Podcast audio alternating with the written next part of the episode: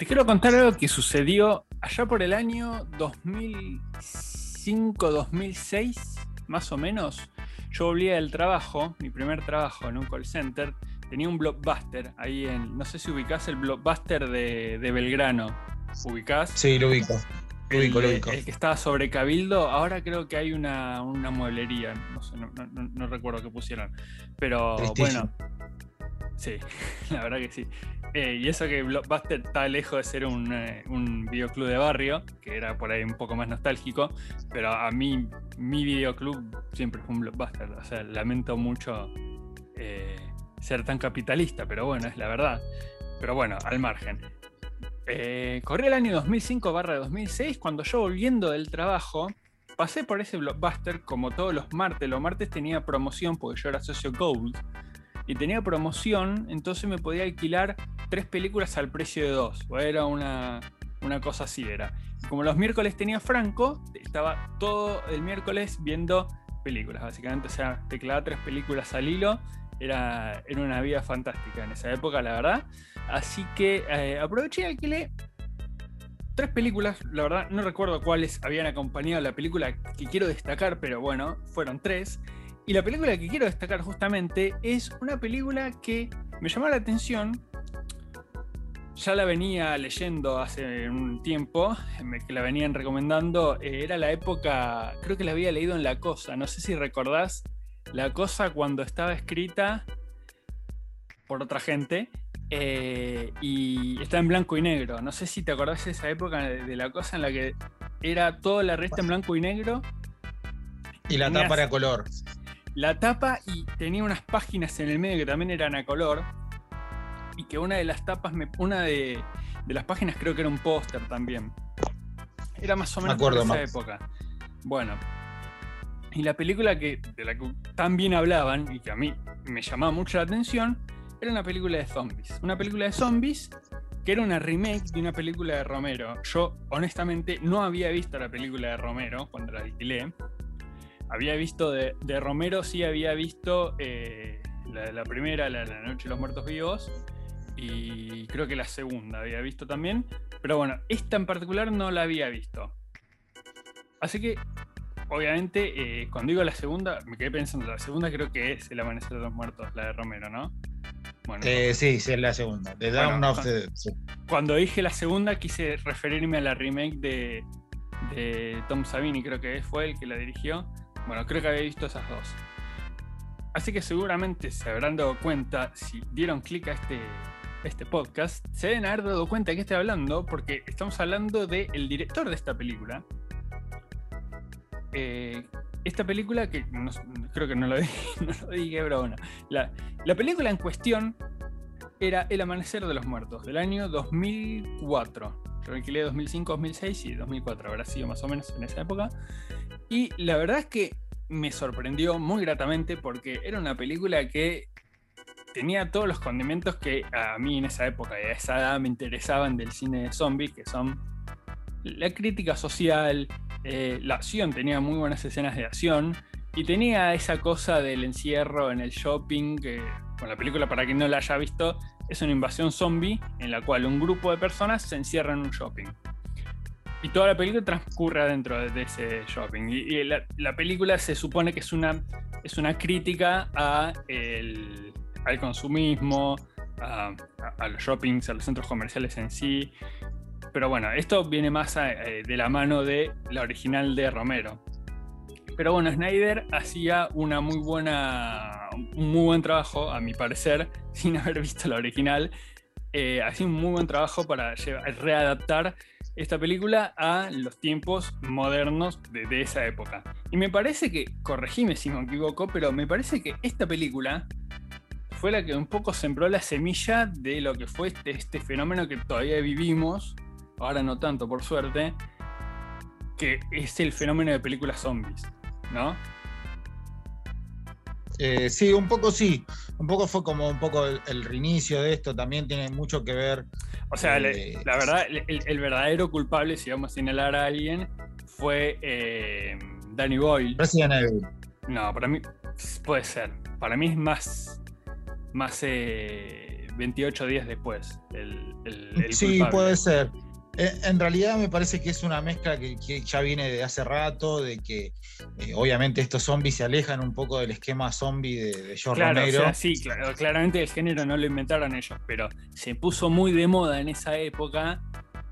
Y, hubo unos años que cuando nació The Walking Dead, que era una cosa que era todo zombie, ¿me entendés? Habían zombies, eh, había comedia romántica de zombies, habían comedia de, americana de zombies, habían de todo, había musicales de zombies, lo que busques, todo era zombies. Y bueno, a mí me, parece, me da la sensación que por, las fechas y, el tipo de película que, hizo, Snyder medio que metió las patas en la laguna de los zombies, eh, fue uno de los primeros. Y no te voy a decir que fue un visionario, porque no lo creo que lo haya sido, pero medio que que, estuvo ahí, puede chapar de haber sido uno de los primeros que hizo y de las mejores películas de zombies, la verdad. Y esta era nada más y nada menos que la primera película de Zack Snyder. Y esto lo quiero destacar porque para mí es la mejor película de Zack Snyder. Realmente no creo que haya hecho otra película que esté a la altura de El Amanecer de los Muertos. Y quería empezar por acá porque me parece que eh, eh, es toda embajada ahora. No, mentira. No, no. no, estaba en bajada, pero bueno, me, quería empezar de una manera optimista. Eh, ¿Cuál es mi, mi, relación con Snyder? Y cómo lo conocí. Es una historia, o sea, me acuerdo, o sea, las películas que vos te acordás, cómo fue el momento en el que lo alquilaste, en el momento en el que lo enganchaste en la tele o lo que sea, me parece que son películas que de alguna forma, no te digo que te marcaron, pero que plantaron la semillita ahí. Entonces, mi relación con Snyder nació ahí y bueno, después fue, eh, se resignificó en el futuro con, otras cositas que hablaremos después. Pero bueno, como se habrán dado cuenta, con toda esta introducción eh, memoriosa, eh, estamos, estamos hablando de Zack Snyder. Es el tipo del que vamos a hablar en esta ocasión. Esta es mi relación con Snyder. Y me gustaría saber, Balta, cuál es la tuya, cuál es la película con la que lo conociste, cuál es tu favorita. Eh, mi relación con Snyder es, eh, es complicada, eh, complicada. Es más de, odio que de amor. es como tenerle muchas esperanzas a alguien y que de toque ya te desilusione. El Amanecer de los Muertos me encanta, me encanta esa película. Eh, también hay que decir que está bien escrita, el guion es de James Gunn, eh, el director de Troma, que después bueno, se hizo conocido por, por dirigir Guardianes de la Galaxia, y bueno, ahora Escuadrón Suicida. Así que algo capaz de eso tiene la culpa que esté bien escrita la película. Escritor también de Scooby-Doo 1 y 2. Sí, que no son malas, ¿eh? la 1 no es mala. no solo no son malas, sino que tienen a Sarah Michelle y a Freddie Prince en su cast, así que nada puede mal ir sal. Así que no, sí, por eso no, no, creo que, escriba mal, es más, me gusta. Pero bueno, después eh, yo creo que las decepciones han sido más grandes todavía. Eh, obviamente hay cuestiones eh, estilísticas que tiene él y, formas de filmar que ya se hicieron medio como un, como un berretín. yo no, no, creo que sea algo de su marca, viste que dice, no, esto es muy Snyder, no sé qué cosa. Y, nada, creo que en la mayoría de sus productos se ve como mucho eso. Y a mí no me parece que sea una marca de él, me parece que es más un capricho que para mí no aporta casi nada a, las historias que él pretende contar. Que bueno, para mí él visualmente contando historias es bastante malo. Eh, Igual hay una, o sea, hay una marca. Si vos me decís, es, es un slow-mo una, cámara, una cámara lenta para que que no, no, no speak en English. Si ves una escena en cámara lenta que tiene eh, un filtro medio en blanco y negro, con los tonos oscuros muy oscuros, todo que se ve medio gris, eh, si ves eso acompañado de la música, atención, porque esto es algo que me di cuenta con el correr de, las películas que fui consumiéndole, eh, el tipo es muy fan de, de, la interpretación de un clásico en versión acústica.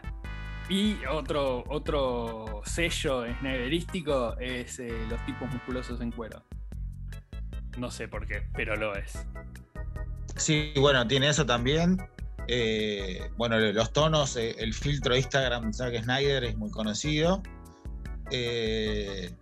También el hecho, ahora bueno, ahora tiene un berretín nuevo que a mí me da mucha bronca, que es la cámara desenfocada.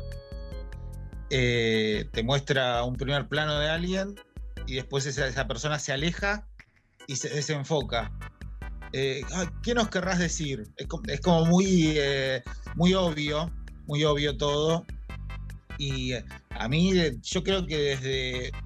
creo que la última vez que más o menos me, que me, sorprendió Snyder fue la última vez, te digo. Eh, cuando logró para mí momentos bastante logrados en El Hombre de Acero. Después de ahí fue para mí un desastre en, todo. Sobre todo lo que es lo que a mí en parte me importa, que es contar una historia y, siento con, bueno, en este caso los personajes de, ese cómic, él no los logra entender todavía. Eh, ahí tiene como una confusión en varias cosas que obviamente eso me parece que se refleja en las películas que, vimos. Yo, te diría que, dejemos todo lo que es DC en un apartado aparte, porque eso lo quiero tocar eh, aparte, ¿me entendés? quiero que empecemos a hablar del Snyder antes de DC, que realmente es otro Snyder. No es el mismo. Si vos ves las películas de antes, eh, te gusten o no te gusten, la verdad eh, es indistinto, pero es, es otro director. Eh, yo estaba, estaba viendo, antes de, preparar este podcast, estaba haciendo tipo un repaso para ver si por ahí me había perdido alguna película de Snyder. Eh, no, la verdad que no me perdí ninguna. Eh, para el que no, por ahí hay algún desprevenido que está escuchando este podcast sin saber bien qué es lo que dirigió Snyder, por ahí lo conocen nada más que de, las películas de DC, que no me, extrañaría porque con DC llegó este Snyder, el que tenemos ahora, el Snyder del Snyder Cut, el Snyder de todos los conflictos que hubo, todo eso es este Snyder. El Snyder de antes es otro tipo. Primero, bueno, como ya dijimos, El Amanecer de los Muertos, con esa arrancó. Y después la otra que dirigió inmediatamente fue, eh, si no me equivoco, 300. 300 ya es más conocida. Sí. Sí, es un poco más conocida, pero yo por eso, volviendo a lo de la historia, eh, esos están basados en otras cosas. Eh, tiene como otra historia y él hace obviamente una adaptación de esto. Cuando él se tiene que sentar a escribir una historia, ahí se le complica. Sí, puede ser, no tiene material, sí tiene el material original, que es, eh, bueno, ya, vamos a llegar. Después de 300, eh, hizo, creo que hizo Cajul, fue la que hizo después. No tengo, ¿no? tengo IMDB a mano, lo, siento. Me parece medio tramposo hacer un podcast con IMDB a mano, pero bueno. Eh, claro, la animada, que esa que la vi una sola vez, no, recuerdo nada. O sea, no te puedo decir me gustó o no me gustó porque honestamente no me la acuerdo. Sospecho que como no le fue muy bien, no, o como no es tan conocida, no la habrá ido también. Eh, no, antes eh, tuve, que, tuve, que, recurrir a MBD, lo siento mucho. Eh, antes de Gahul hizo Watchmen. O sea, re bien. Y pegó 300 con Watchmen. La verdad, es una combineta impresionante para cualquier director remotamente comiquero. Y Watchmen es una película que. ¿Qué decirte? Yo, la verdad, había leído Watchmen antes, pero la había leído una vez. No le, no, Watchmen es una novela que, una novela gráfica que a mí por lo menos me pasó que leerla de una no, la procesé de la misma manera que leyéndola con el tiempo, habiendo leído más antes. ¿Me entendés? Me parece que Watchmen es una, es una. Siempre se dice que la mejor novela gráfica, o la mejor historieta, el mejor cómic, o lo que sea, eh, de superhéroes por lo menos, es Watchmen. Me parece que casi que es indiscutible, porque nadie te va a hablar mal de Watchmen. Em, sin embargo, es una historieta que necesita que vos hayas consumido buena parte de la historia de los cómics. de antemano, como para que la, aprecies como corresponde, digamos. Yo en la época en la que la leí, la verdad que no había leído tanto, entonces me gustó, pero no la había apreciado como realmente la, valoro ahora. Entonces me pasó lo mismo cuando vi la película de Snyder, que la verdad es que está bien, me gustó, me gustó mucho todo lo que es el tema de, los Snyderismos. ¿Ves? Ahí, está. En Watchmen los Snyderismos me parece que es, casi diría que es la única película que, le va bien, ¿no? Que funcionan un poco con esa... Sí, queda, quedan bien. Sí, quedan bien, me parece que tiene que ver justamente con eso, con el tono. Eh, bueno, yo Watchmen la había leído antes de que salga la película y después me sorprendió de que, es lo que obviamente tiene la película, que sea una adaptación fiel, a momentos hasta cuadro por cuadro y a veces la novela gráfica a veces oficia de, storyboard de, de, muchas escenas y ese tinte clásico que tiene eh, ochentoso, medio distópico, hace que las canciones funcionen y que ese estilo que, como decís vos, de la canción acústica eh, de Snyder, de la versión, funcione. Y, nada, hace que, obviamente, para mí es un laburo de la, Gran 7, Watchmen. Eh, y que nada, después de años se, sigue hablando de eso, pero bueno, también mucha gente piensa de que, bueno, no es nada original porque eh, copió cuadro por cuadro, pero bueno, si no copia cuadro, eh, cuadro por cuadro, le van a decir por qué no copió cuadro por cuadro. Es más, uno de los detalles que más eh, le critican es que no se haya animado a adaptar el pulpo gigante, los pulpos extraterrestres que aparecen en el cómic, y, bueno, en la película hicieron como que era una bomba que hacía el Doctor Manhattan, en teoría. Pero, pero bueno, yo creo que ahí se empezó, puede ser que haya sido un poco la, la cúspide, haya sido eso, y, después, bueno, todo el mundo haya dicho, bueno, si este chabón puede adaptar 300 y puede adaptar Watchmen, que era como la novela gráfica maldita que no se podía adaptar, puede hacer lo que sea. Sí, en cuanto a, lo que decís del, pulpo puntualmente, eh, me parece que es algo que tal vez podríamos analizar mejor en el podcast paralelo que tenemos, ¿no? Eh, Adaptation, un podcast sobre adaptaciones, y tal vez alguien escuchando este podcast que no sabe que tenemos otro podcast en el que hablamos de adaptaciones cinematográficas, bueno, sépanlo y escúchenlo. Pero bueno, hay, eh, hay, un temita con eso que es uno cuando adapta un material al cine, tiene que hacer eh, justamente adaptarlo, no puedes hacer un copy-paste de lo que sucede en el, material original al cine porque hay muchas cosas que no se traducen de la misma manera. Entonces, por ejemplo, en Watchmen hay, una cosa cuando uno lee un cómic, cuando uno lee un cómic, cuando uno lee, eh, no sé, cualquier tipo de obra de ciencia ficción, algo no realista, hay algo que se llama la suspensión del descreimiento, que es un contrato que tiene el lector con lo que lee, que es vos cuando vas a leer esto, tenés que. No, te podés poner en, uh, esto es re. Esto no puede eh, ser. Claro, esto, Exactamente, no, no, los hombres no pueden volar. No, no, te podés poner en esa. Vos cuando lees un cómic tenés que tener la mente abierta, suspender el descreimiento, justamente, pero eso no se traduce de la misma manera en el cine. Entonces, eh, me parece que tiene sentido no haber puesto a estos pulpos gigantes de eh, el cómic en la película, porque no hubiese tenido absolutamente nada que ver, hubiera salido de la nada. Es una adaptación, ¿no? Y después vino lo que vos tanto pedías, la historia original de Zack Snyder. La primera vez que Zack Snyder agarra y se pone a hacer una película escrita de puño y letra por eh, sí mismo. Y esta película fue Sucker Punch. Sucker Punch. Es una poronga. Bueno, vamos a tener que censurarnos. voy a tener que poner el, cosito en, Spotify de, de Explicit. Parental Division. Eh, sí, no es para todo el mundo Sucker Punch, me parece. Es una película que él quiso hacer, tal vez si no la, si no, no la tienen, Sucker Punch por nombre, seguramente vieron una imagen de una colegiala rubia con dos armas humeantes y acompañada de un montón de mujeres en bikini con armas gigantes. Todo, como ya dijimos, en un filtro sepia, mucha cámara lenta, mucho ¿no? día nublado. Bueno, eso es básicamente Sucker Punch.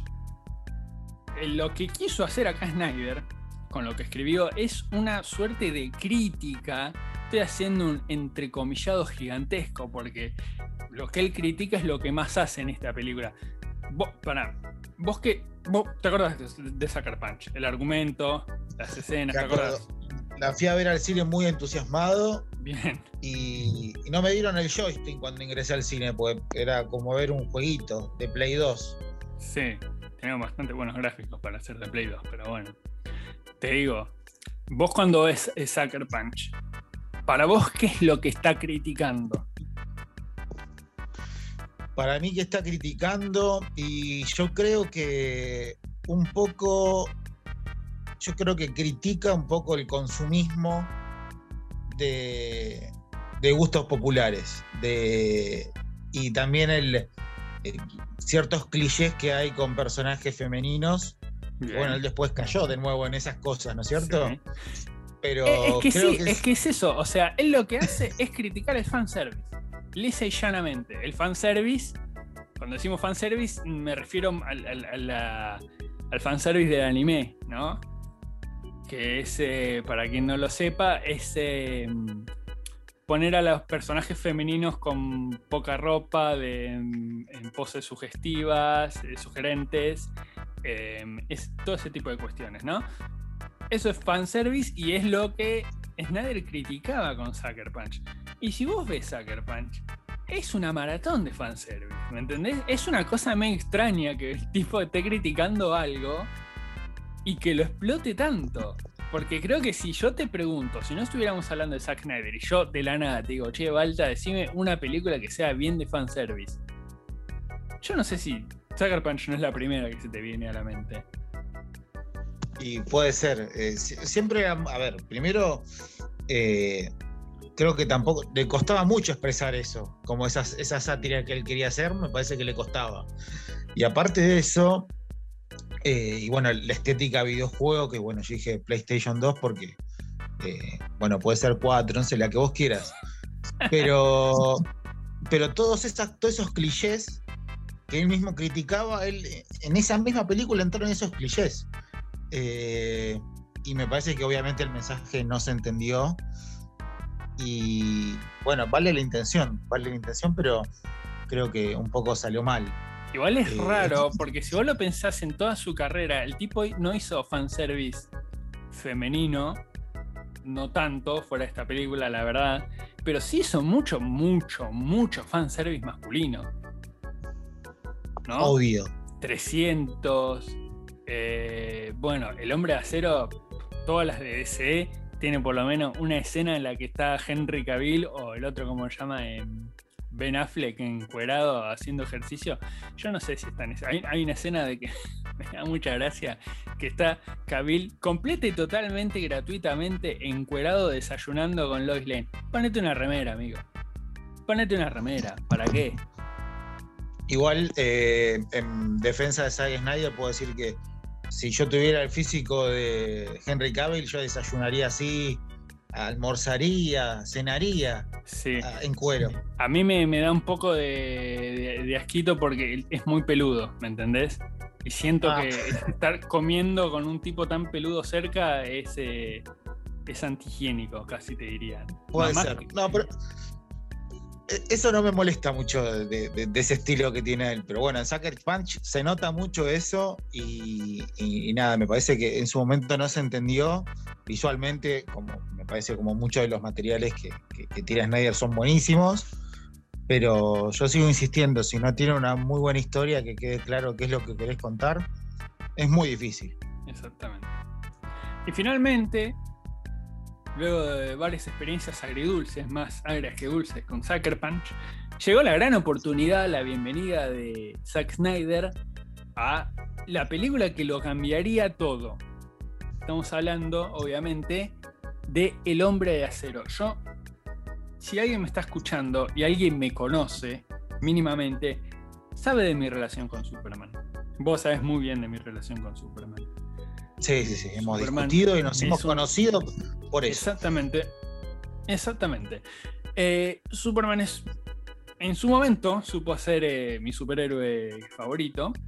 Eh, leía mucho Superman. Superman es el superhéroe con el que conocía los cómics. Yo, de chico, a los, no sé, ¿qué tendría? 8 o 9 años, leí en mi primer cómic que fue el número uno del Hombre de Acero. ¿Te, te acordás de, de, la saga de John Byrne.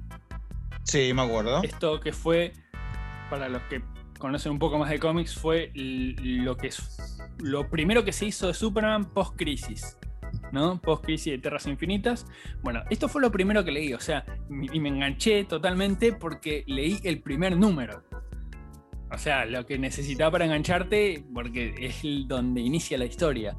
Y ahí conocí la historia de Superman, de cómo lo mandan en la nave, qué sé yo, cómo crece en Smallville, bla, bla, todo eso lo cuenta en un solo número de una manera increíblemente eh, rápida y efectiva. Y, la verdad es que me encantó. Y bueno, así fue creciendo mi, cariño por el personaje. Después con las películas, cuando fui creciendo, las vi, me encantaron. Las primeras películas de, ¿cómo se llama? De de Christopher Reeves. Después, eh, con la serie de. con Smallville, en mi adolescencia, la verdad, amaba Smallville. Hoy, por ahí, viéndolo en retrospectiva, y por ahí tengo mis diferencias, pero la banco, la sigo bancando porque fue una serie que nos dio unos personajes tremendos como ser el mejor Lex Luthor y la mejor Lois Lane, y los mejores eh, Jonathan y Martha Kent. Y eso creo que es casi te diría indiscutible. Y la verdad es que es un personaje que a mí históricamente me ha gustado mucho, siempre. Hasta que. hasta el hombre de acero. Yo no le, no le achaco mi desencanto con el personaje a Zack Snyder y a su película. Pero sí. Pero me parece que ahí empezó todo. O sea, ni a palo fue eh, la causa fundamental no, fue una serie de, distintas cosas que sucedieron. Eh, a mí, de lo que después del New 52, eh, de los nuevos 52, no hay absolutamente nada que me guste de Superman que se haya hecho nada. Lo dejé de leer cuando pasó, cuando terminó.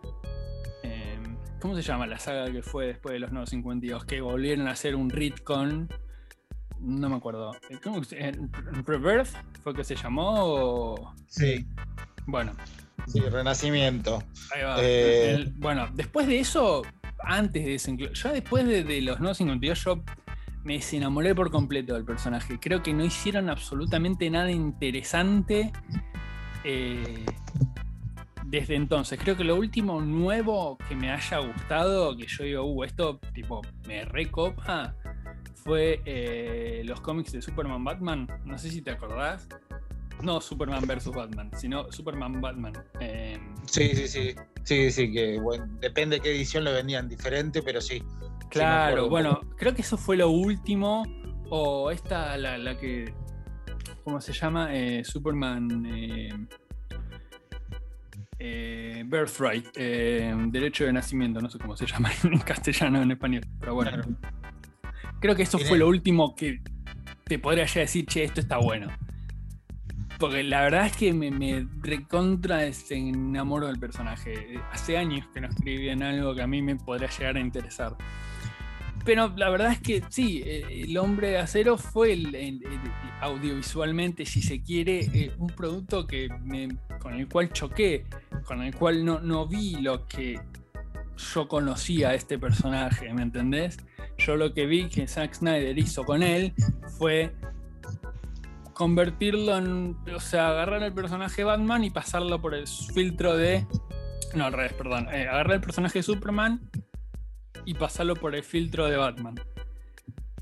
Y no son los mismos personajes, son totalmente distintos, eh, tienen una. Tienen una mitología distinta, tienen orígenes distintos, son muy diferentes.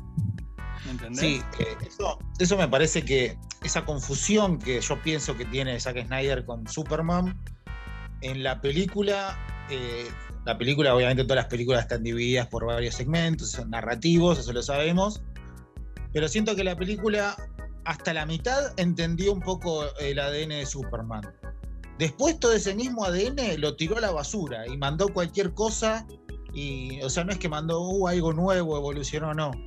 Yo creo que toda la parte de la relación que él tiene, el personaje eh, de, Superman, Clark Kent, con el padre, tanto su padre nativo como su padre terrestre, son buenísimas y me parece que se, logran en la película momentos emotivos que, que me gustan, que llegan hasta creo que el momento que Superman aprende a volar. Eh, que a mí yo cuando la vi en el cine esa escena a mí me emocionó mucho. Porque dije, bueno, está entendiendo el personaje. Para que a los cinco minutos después no lo entienda más. Y todo me parece. Vos hablaste de, Batman. Bueno, a vos te gusta mucho Superman. A mí me gusta eh, muchísimo Batman. Eh, creo que justamente como sabemos en la mitología de Superman, Superman es la esperanza. Eh, es algo positivo, es, es, la luz y bueno, Batman es la oscuridad, como del lado humano. Eh, bueno, Snyder me parece que a la mitad de la película, después de esa escena donde Superman empieza a volar, que sonríe, es más, creo que capaz vos me puedes ayudar.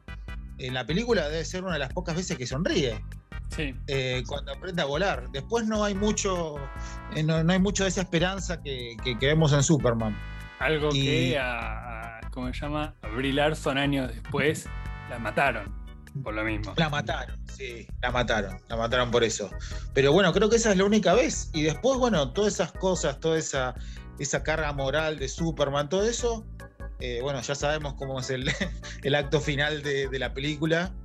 Eh, y acá, bueno, no, pongo, o sea, no, no pongo eh, en, tela de juicio el hecho de que haya matado a Sod, eso no me parece una boludez hoy en día, pero me parece que iba por otro lado la cosa. Y ahí dije, bueno, este chabón me parece que no entendió muy bien el concepto de Superman y por más de que quiera actualizar cosas, no me parece que no lo entendió.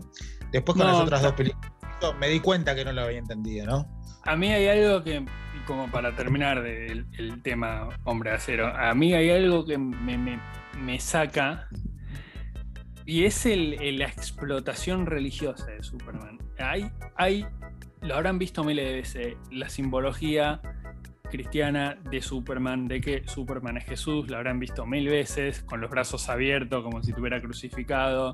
Bueno, Zack Snyder en esta película las metió todas las referencias todas juntas, hizo una explotación cristiana de eh, Superman y, la verdad es que a mí es algo que siempre me molestó. Porque... Primero porque soy satanista y segundo... No, mentira. Primero porque eh, primero porque ya es, algo que está regastado, es algo que hizo todo el mundo, es una interpretación que es tan obvia y tan básica, que es como que hacerla y resaltarla tanto es, es, a mí me, hasta que me da, me da un poco de vergüenza, ¿viste? que, el tipo se cree original por poner a, Superman y atrás un vitro de Cristo como si la gente fuera tonta y no entendiera que Superman eh, lo, está interpretando como un nuevo Jesucristo. ¿Por qué me molesta tanto esto? Paso a explicarles un poco. Jerry Siegel y Joe Shuster, los autores de Superman, los creadores de este personaje, eran dos muchachos judíos. Y los tipos inventaron este personaje en plena Segunda Guerra Mundial inspirándose en el Salvador de los judíos que no era Jesús.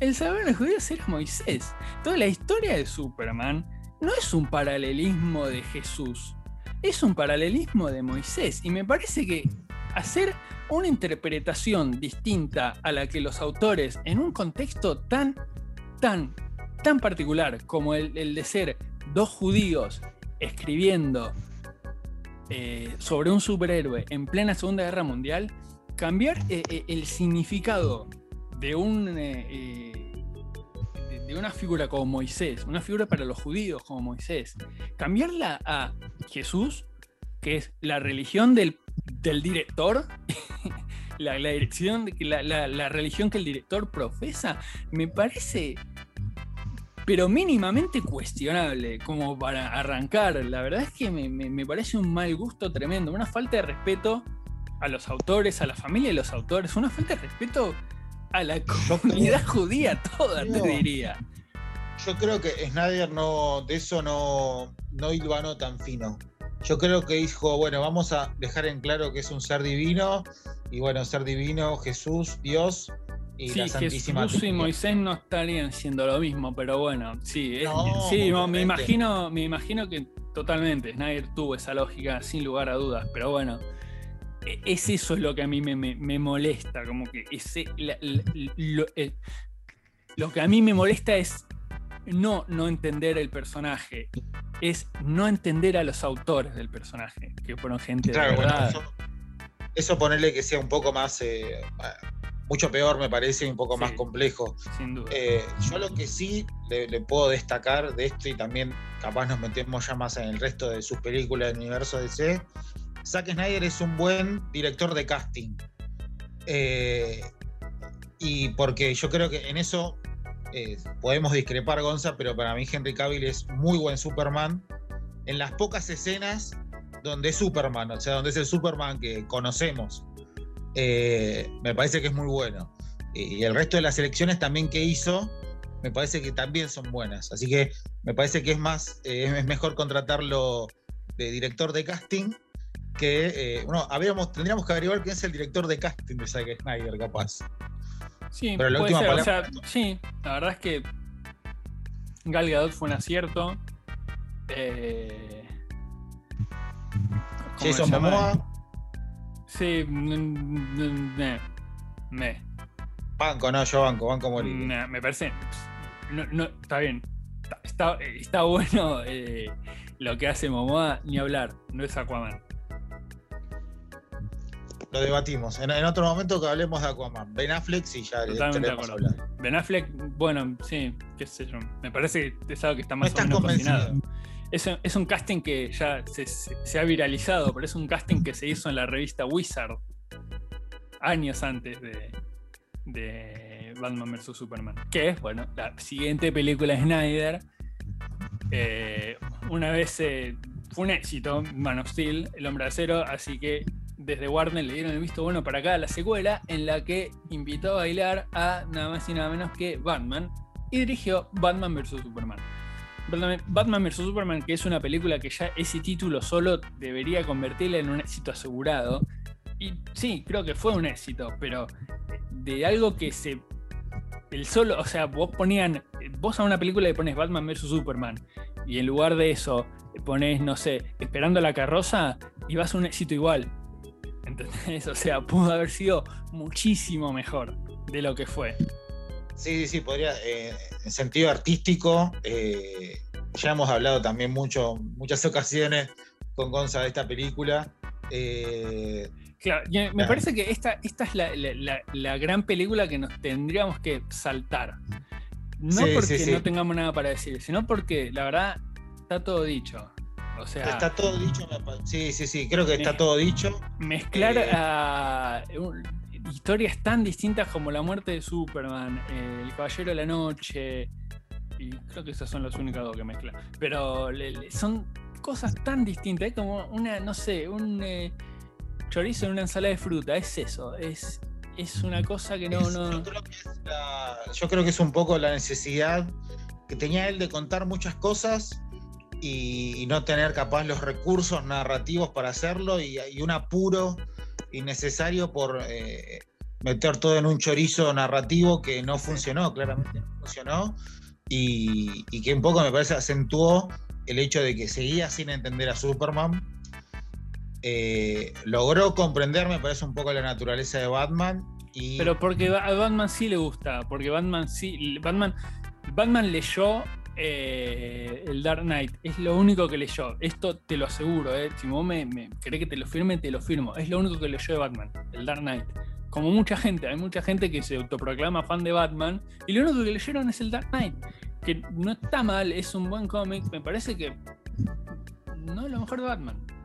Y hay mucha gente que dice que sí es lo mejor de Batman. Y eso es como que a mí me pone medio, me altera, ¿no? Porque. Hay, un montón para leer. En otro momento, si querés, hablamos de lo que hay para leer de Batman. Pero eh, es la fácil. Es como que, si vos me decís la fácil, ¿cuál es? Es la vieja confiable. eh... sí, totalmente. Es como la, si vos me decís, no sé, de Superman, All Star Superman. Sí, es muy buena. No sé si es la mejor. Eh, y, le erró. O sea, el chabón tenía a, los dos íconos, a los tres íconos más grandes de la cultura. ¿Cómo puede fallar eso? ¿Cómo? Es increíble. Es que es una película que tendría que haber sido una fiesta y era un velorio, literal. Tenías, claro, sí, sí, tenías que. Eso es lo que me parece que más bronca dio, ¿viste? Que teniendo a los tres íconos más grandes populares, eh, que, que, son Batman, o sea, yo todo bien con Marvel, a mí me encanta Marvel, pero los tres iconos son Batman, Superman, la Mujer Maravilla. Eso no lo va a cambiar eh, 300.000 películas de Marvel, ni 30.000 películas malas de ese cómic, eso no va a cambiar nunca. Para mí son, están ahí. Y bueno, le ha salido mal. Le salió muy mal, y, pero bueno, ha dejado cosas positivas, entre comillas, que bueno, después tomaron su camino y y nada, se dieron cuenta. si, vos querés algo positivo que yo le rescato, que no le gusta a nadie, y yo la verdad que a mí me gustó, es eh, Jesse Eisenberg como Lex Luthor. Me pareció un approach muy original del personaje. Sí, a mí me parece que entendió más a Lex Luthor que al resto de los personajes. Sí. Y pudo hacer una actualización acorde Exactamente, lo no hizo, está perfecto. Me parece que Lex Luthor es un personaje que es un estereotipo súper mega gastado. Que meterlo es como se convirtió en un villano. es el empresario malo, ¿no? En los cómics. Pero acá es como que le encontró la vuelta, lo hizo un poco más. Por ahí me parece un poco obvio castear al tipo que hizo de Mark Zuckerberg. Eso como me parece muy obvio, ¿me entendés? Como que si vos decís, bueno, no sé, me lo imagino en el, haciendo brainstorming y, diciendo, bueno, eh, quiero que mi Lex Luthor sea como Mark Zuckerberg. Y bueno, castimos a Jesse Eisenberg. Es como muy obvio, ¿me entendés? Siento que no la pensó mucho. Eso es lo único que le podría llegar a criticar, pero por todo lo demás, me parece una re buena interpretación. La verdad. Parece original, que, es algo que esta película tiene poco y nada. Es original, es algo fresco. Sí, eso me parece que es un acierto que tiene, de los pocos que tiene, me parece, en la película. Y, bueno, como ya dije, se acentúa un poco el no entendimiento de, los personajes. Eh, que me parece que en el caso de Superman tenés que hacer un esfuerzo extra, más que con Batman.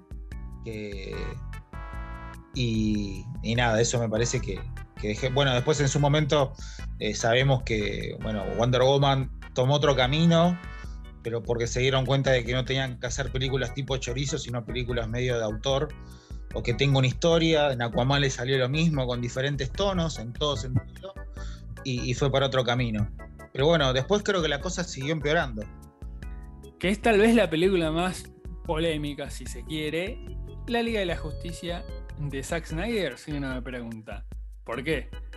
Porque esta película, para quien no lo sepa, yo imagino que si están escuchando un podcast de Zack Snyder ya deben tener bastante presente toda esta historieta porque es lo más conocido de Zack Snyder. Yo, creo que si vos te metes en la Wikipedia de él, lo, mm, que más te texto ocupa es toda la debacle de la Liga de la Justicia. Vamos a hacer una, suerte de vamos a, contarlo de manera, eh, no te digo rápida, pero vamos a tratar de, hacer un resumen, ¿no? Lo que sucedió en este caso fue, como a, Batman vs. Superman le fue bien, relativamente bien, le pudo haber ido mil veces mejor, pero le fue bien, porque son dos, como dijimos, son dos nombres que convocan gente. Warner apostó una vez más por Snyder y le, lo convocó para dirigir la película de la Liga de la Justicia. ¿Cuál es el problema? A la gente, a alguno le gustó, a otro no le gustó. A esta altura, con dos películas de DC en su haber, me parece que eran más los que no les gustaba esta decisión que los que sí. Para mí, para mí, yo en esa época tenía una postura de, la verdad, más allá que me guste o no, no entiendo por qué siguen convocando a este tipo cuando justamente la gracia de los cómics es tener distintas visiones sobre los mismos personajes. Eso es básico. ¿Me entendés? Cualquiera que lea cómics desde pibe sabe que el encanto es ese. El encanto es tener distintas historias relatadas por distintos autores. Y la impronta se la da a cada uno. Y ahí vos te quedás con el que más te gusta. Uno te puede gustar, otro no te puede gustar. Eso es algo que es un, es un palito con el cual la verdad no se tropieza Marvel. Porque Marvel no le da todas las películas a los mismos directores. Ahora, si, si querés, está pasando un poco con los rusos, pero ya está, no van a dirigir más películas a los rusos. Ya está, se terminó. ¿Me entendés? Entonces, me parece que eso es algo que Marvel entendió un montón más que DC. DC apostó, puso todos los huevos de la gallina en la misma canasta que Zack Snyder. Zack Snyder meó todas las franquicias de DC. No hay una sola franquicia en la que el tipo no esté por lo menos como productor. Y eso, eso me parece, no te digo que es un error, pero la verdad es que me, me parece que es no entender cómo se deberían consumir este tipo de, historias, ¿no? O sea, si vos me decís, poneme a, a, Scorsese a dirigir todas las películas de C, yo te digo, no, no tengo ganas. Primero, porque me parece que no sería muy divertido Scorsese dirigiendo películas de superhéroes. Perdón por Scorsese, me parece que no es su cup of tea. Pero eh, segundo, que no, no, no me copa la idea de un director dirigiendo todas las, películas de un mismo universo, de una misma franquicia, sabiendo que es algo que viene de otro. Eh, otra fuente que son los cómics, que como dije antes, el chiste es leer distintos autores sobre los mismos personajes. No sé qué pensás vos. Eh, yo la verdad que con, eso yo ya, la tercera yo obviamente ya no tenía intención de, esperaba lo peor, eh, porque ya había visto todo lo demás y había cosas obviamente que no me cerraban. Eh, la película me entretuvo, pero sentía que, que, bueno, que no, no, sentía obviamente que estaba muy tocada esa película. Eh, después, bueno, sabemos que Zack Snyder, bueno, se retiró de la película para, por un problema familiar. Vamos a, poner un poco de luz sobre ese asunto. Zack Snyder se baja de la película, Zack y Deborah Snyder, su mujer y productora, eh, se bajan de la película después de que su hija Autumn se suicidara. Una chica de 20 años se suicidó y a partir de ese momento Zack Snyder, más que entendiblemente, se bajó de la película. El problema es lo que pasó después. ¿Qué pasó después? Warner, obviamente, teniendo una película tan enorme, una franquicia tan gigante como La Liga de la Justicia, no iba a decir que cajoneemos la película y ya fue. No, tenían un montón de plata invertida, la película estaba en gran parte ya filmada, así que lo que hicieron es contratar a otro director. Este otro director era Josh Whedon. Josh Whedon se hizo muy muy conocido por haber dirigido las películas, dos primeras películas de los Avengers.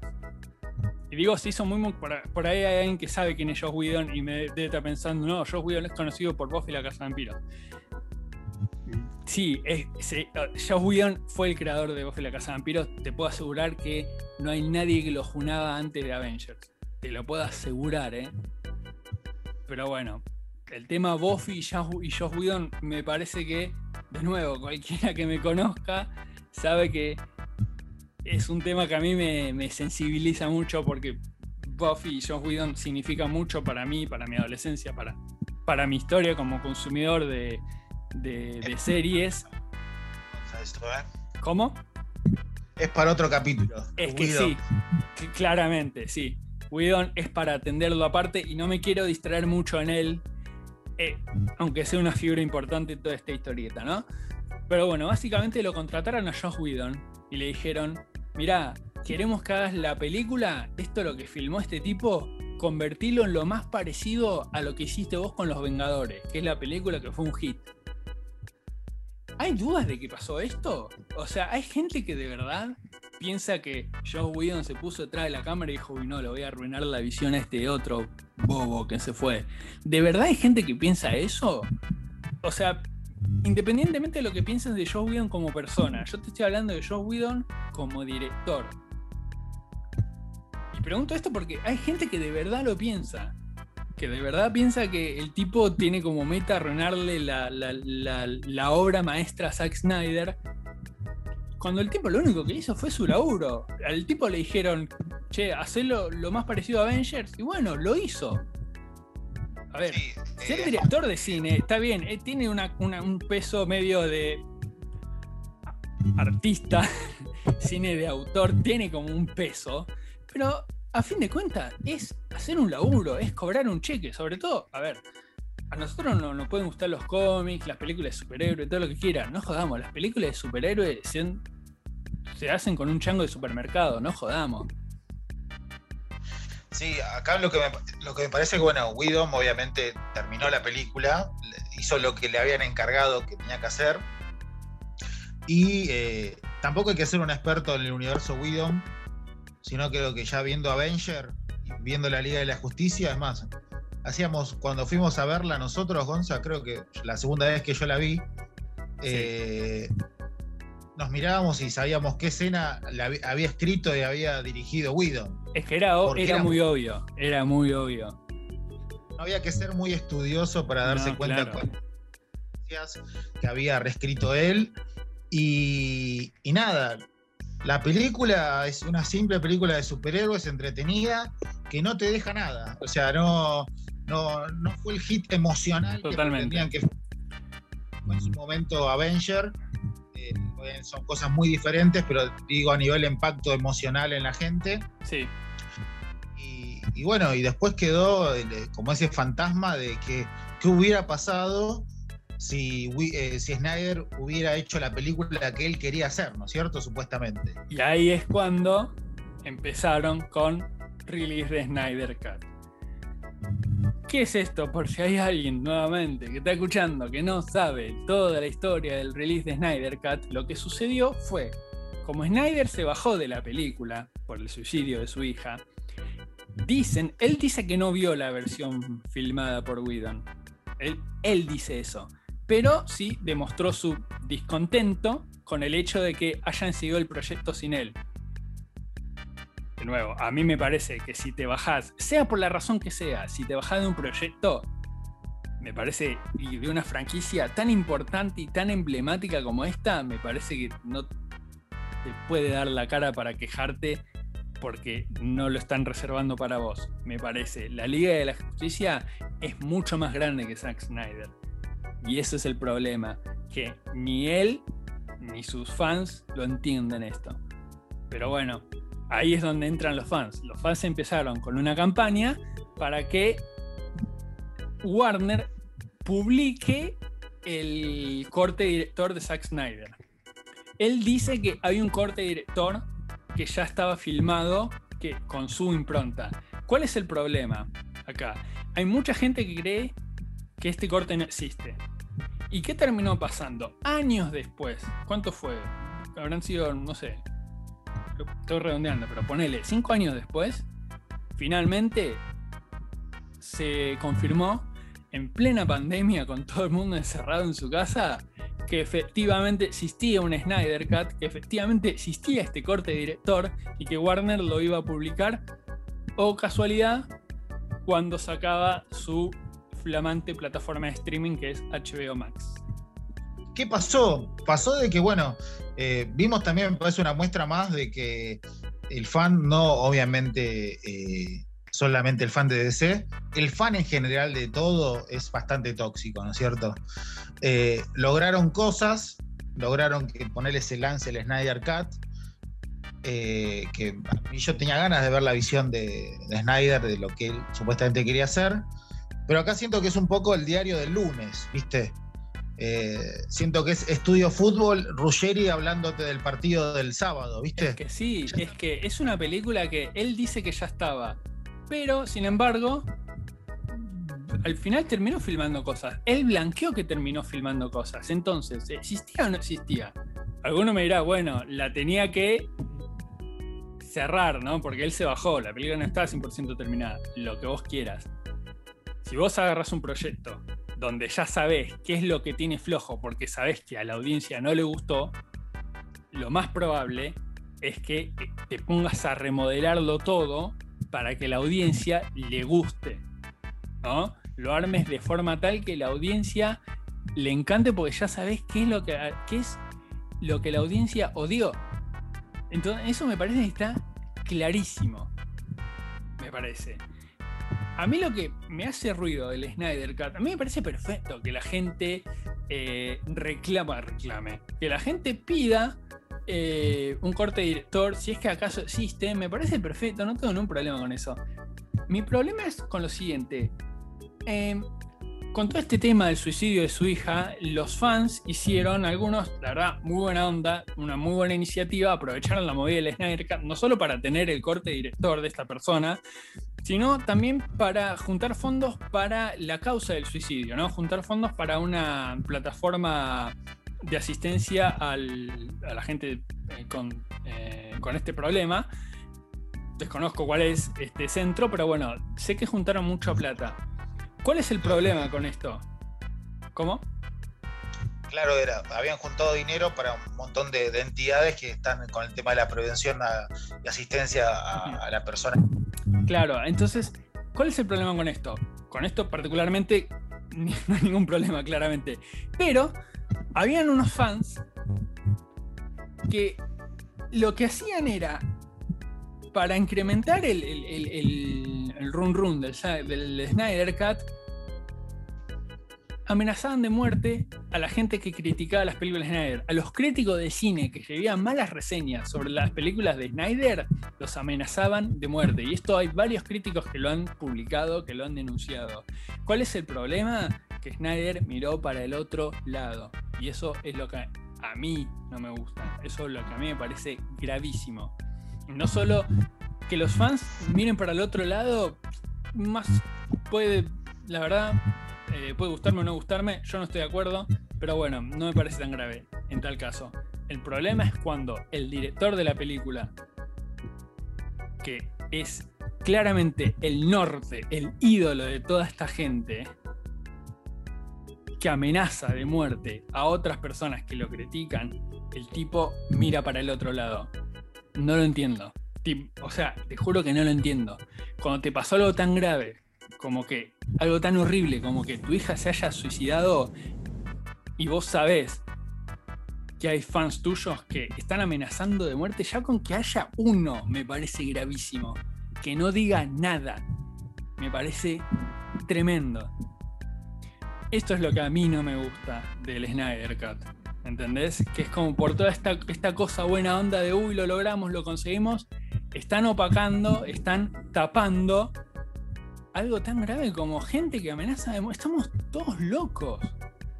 Y han pasado cosas cuando salió el Snyder Cut, la gente se encaprichó de nuevo y ahora empezaron con otro hashtag que es el Restore de Snyderverse. Ahora quieren que Snyder vuelva a dirigir películas de DC y se retome su visión. Y lo que hicieron estos delirantes es empezar a poner críticas negativas a películas de Warner a modo de complot sin haberlas visto. Pasó con Godzilla. Antes de que se estrene, la gente empezó a poner reseñas negativas en, no sé si en IMDb o Rotten Tomatoes, no sé.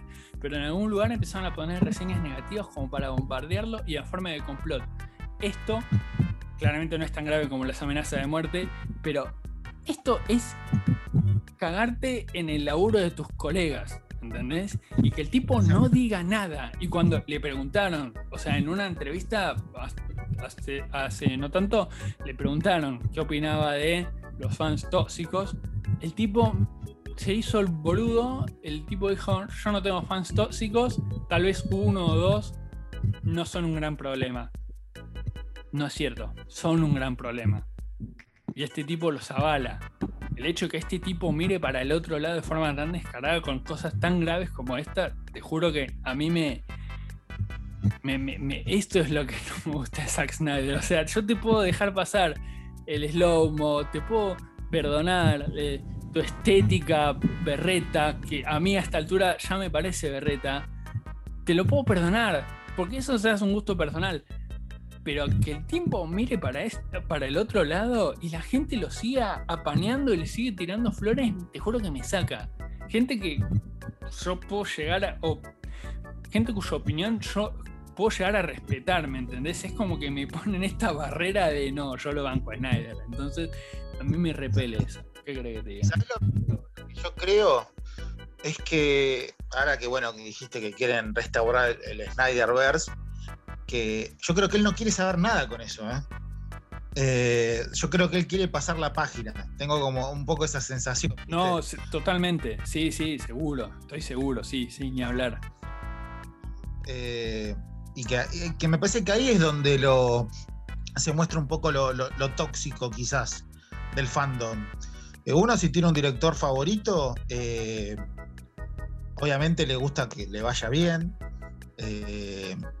pero capaz como te gustaría que haya variedad de proyectos. Va, vaya lo que yo pienso, ¿no? Personalmente.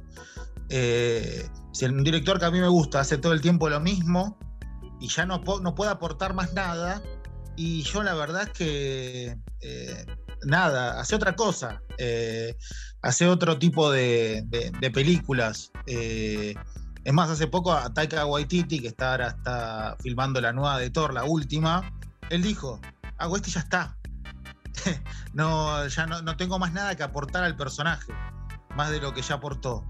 Y acá me parece que con Snyder es un poco lo mismo, ya está. Él ya aportó lo que podía aportar. Eh, bueno, cuando salió el Snyder Cut, bueno, vimos su visión finalmente. Una visión que obviamente tiene las mismas cosas de Snyder, ese Snyder puro en un montón de cosas. Ahora me parece que se le agregó un poco la, el problema que, bueno, ahora en esta película que está en Netflix también tienen, eh, la poca capacidad de síntesis argumentativa y narrativa. Eh, que nada, al Snyder Cut, Gonzo, podemos decir que le sobra una hora, tranquilamente. Sí, eh, sí, sí, absolutamente. si la película duraría tres horas, sería una película muy entretenida y cerraría, me parece muchísimo. A mí, ojo, a mí su versión no digo que me gustó más, me parece que es demasiado larga pero tiene escenas que, realmente son mejores. Escenas puntuales que realmente me gusta más la de él que la original. El tema es que para mí la original también es de él, ¿me entendés? Ese es el problema. Pero bueno, es. Tiene otra él, él, creo que ese es el problema que tiene. Me parece que además se encaprichó mucho. Hay cosas que, que yo como productor se las recontra hubiera cortado y le hubiera dicho, che, no, no da que pongas esto. Ponele toda la escena de Flash de, Barry Allen rescatando a Iris West con la cámara lenta y la música de fondo, eso es algo que ya lo vimos por lo menos cinco veces en películas de X-Men. Por lo menos. ¿Te parece hacer, eh, hacer lo mismo? Eso que claramente la gente va a pensar en X-Men, la gente va a decir, le estás choreando a X-Men. Todo el mundo ve X-Men. ¿Entendés? no, no, no entiendo por qué eh, el tipo, no sé, pensaba que estaba haciendo algo re original, que me parece que eso es algo de lo que peca Snyder muchísimo, que el tipo posta debe pensar que la gente no se da cuenta cuando está choreando. o teniendo pensamientos que él piensa que son original, que son originales, y, no, son cosas que pensó todo el mundo antes.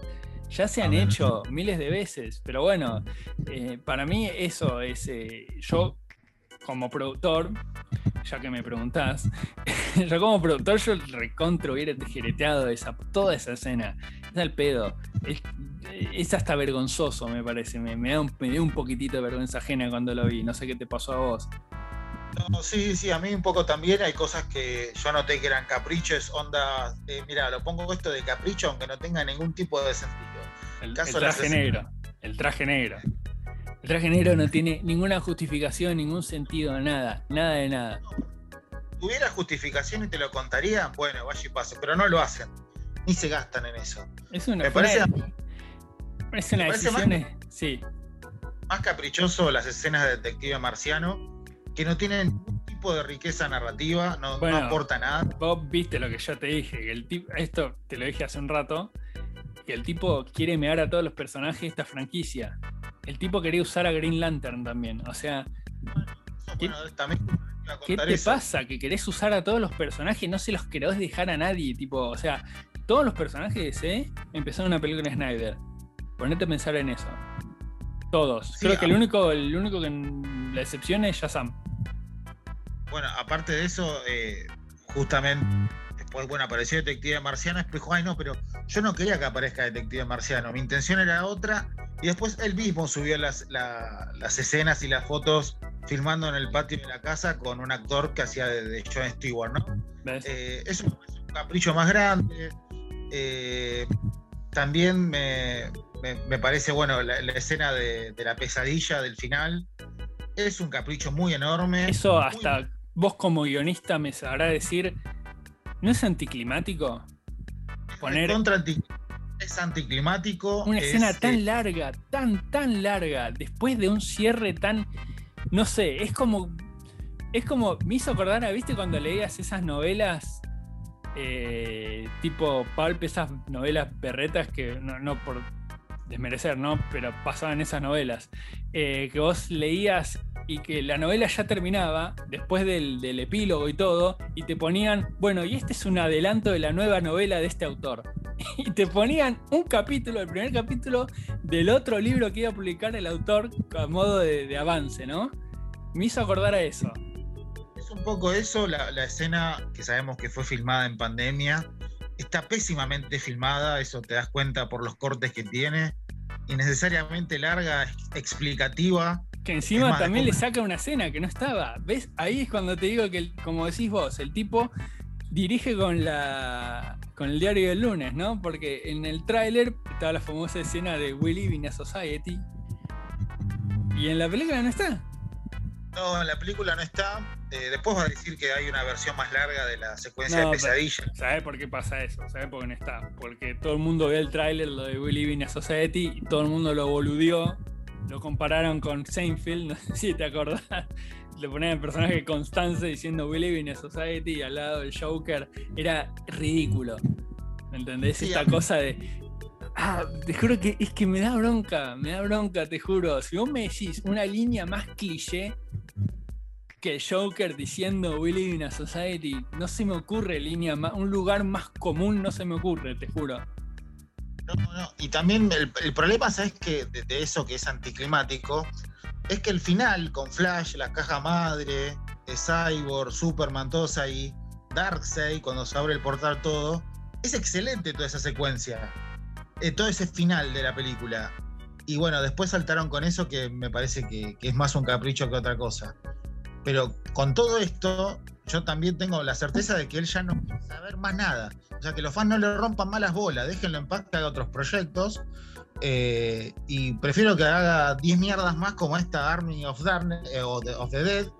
Eh, y que haga otras boludeces más, pero déjenlo en paz, pobre chabón. Quiere hacer otras cosas. Army of the Dead no la, no la vi, la empecé a ver justo, justo hoy, antes de grabar. La empecé a ver y la abandoné, no porque me haya disgustado particularmente, que igual llegué a un punto en el que se me estaba haciendo medio lenta, sino por razones de causa de fuerza mayor hasta el principio, toda la escena del principio, no voy a spoilear, ¿no? Pero así empieza la película. Toda la escena del principio de cómo pasa el accidente en la carretera, toda esa escena me gustó mucho.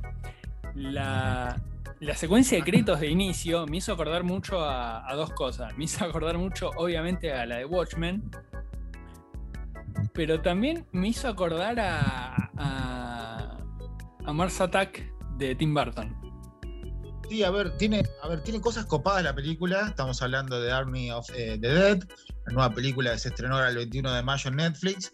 Eh, tiene, obviamente, es una película de Snyder que tiene todas las cosas de él remarcadas. Eh, tiene secuencias muy buenas, como la secuencia de inicio. Está muy bien escrita, eso lo, quiero remarcar, está muy bien hecha.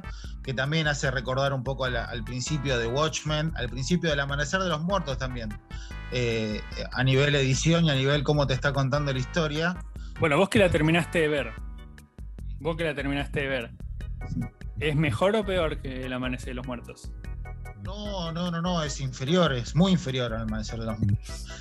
O sea que yo le tenía, le tenía fe por eso, porque dije, es el género que, me, gustó de Snyder. Invito, a que la vean, pero el problema que tiene acá, que por suerte no hay secuencias en cámara lenta, creo que hay muy pocas. Eh, el problema que tiene acá es que Snyder desprecia a los personajes. en ningún momento le importan los personajes. Y cuando vean la película se van a dar cuenta por qué. Eh, y, también uno de los problemas que tiene Snyder, que acá también se refleja, cosa que me da mucha bronca porque, insisto, si el chabón podría resumir mejor o, ser más directo en lo que está narrando, creo que las cosas cambiarían. La película dura 2 horas 20. Eh, le, sobra, le sobran 40 minutos a la película. Y eso se nota un montón. Y después nada, lo demás son, los, son típicas escenas de Snyder que están muy bien hechas, muy construidas tiene una historia interesante, pero bueno, él encontró esos caprichos, ¿viste? Y, les insisto, él tiene un desprecio por los personajes. Eh, olvídate de desarrollo, ¿no? De personajes. Pero los personajes que vos los ves, él los desprecia y cuando vean la película se van a dar cuenta porque lo estoy diciendo. Y, y, nada, acá también comete el mismo error que tiene también en varias películas, que el final es anticlimático totalmente anticlimático. Así que, bueno, y como decías vos, el uso de las canciones también. Eh, acá usa la canción más obvia del mundo para una película de zombies, que es la canción. Lo vi, leí el, leí el tweet de Juan Martínez que decía que, que la película cerraba con zombie de, Cranberries. No lo puedo creer, te juro, no lo puedo creer. A ver, obviamente Elvis va a estar en el soundtrack porque, bueno, Las Vegas, Sí, es obvio. Está, está bien, no, me parece mal igual. Eso me parece mucho peor, lo de Zombie. buenas versiones de, la canción de Elvis. Eh, pero bueno, tiene, tiene esos errores de Snyder, que, nada, me parece que es un director que tiene buenas ideas, que les cuesta, le cuesta mucho llevarlas a cabo por sus propios caprichos. Eh, y eso a veces es muy complicado, me parece. Pero es entretenido. Yo la vi, me, me, entretuvo, pero bueno, le sobran 40 minutos y eso hace que por momentos sea medio una paja sin ver algo para despejar la cabeza, me parece. ¿Qué es lo que te pasó a vos, no? Sí, totalmente, totalmente. Así que bueno, estas fueron nuestros cinco centavos sobre Zack Snyder. Un director que hay gente que lo ama, hay gente que lo idolatra un poco demasiado y hay gente que lo critica y hay gente como nosotros que me parece que no aquello, uno va a terminar de escuchar este podcast y fue una hora de bardeada a Zack Snyder. Me parece que no era la intención.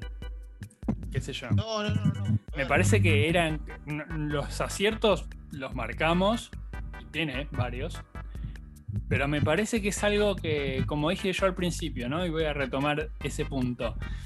Eh, es un director que cuando le abrieron las puertas de la fábrica de chocolate de DC, el tipo no se, no se supo manejar, no, no supo para dónde agarrar. Y al tipo le pusieron en la espalda una responsabilidad que le quedaba demasiado grande. Así que me parece que es un poco más una víctima que un culpable, si se quiere.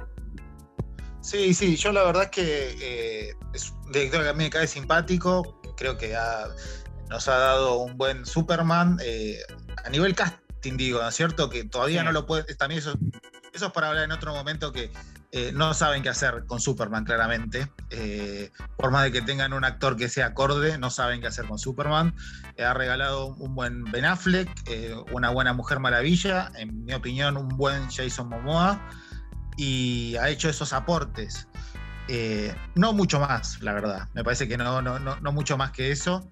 Y un par de secuencias, como ya hemos dicho pero pero no, no, no lo demonizamos, la verdad que no lo demonizamos. Tenemos, como dijo Gonzalo, una persona que eh, le abrieron las puertas de una fábrica de chocolates y, se llenó. Eh, se empachó. Sí, se empachó. Pero bueno. Así que bueno, eso, eso es lo que pensamos de Zack Snyder. Dos tipos opinan sobre dos puntos Zack Snyder. Eh, me despido, mi nombre ha sido Gonzalo Lencina. Eh, mi nombre es Baltasar Alcaide. Muchas gracias por estar del otro lado y nos escuchamos la próxima. Adiós.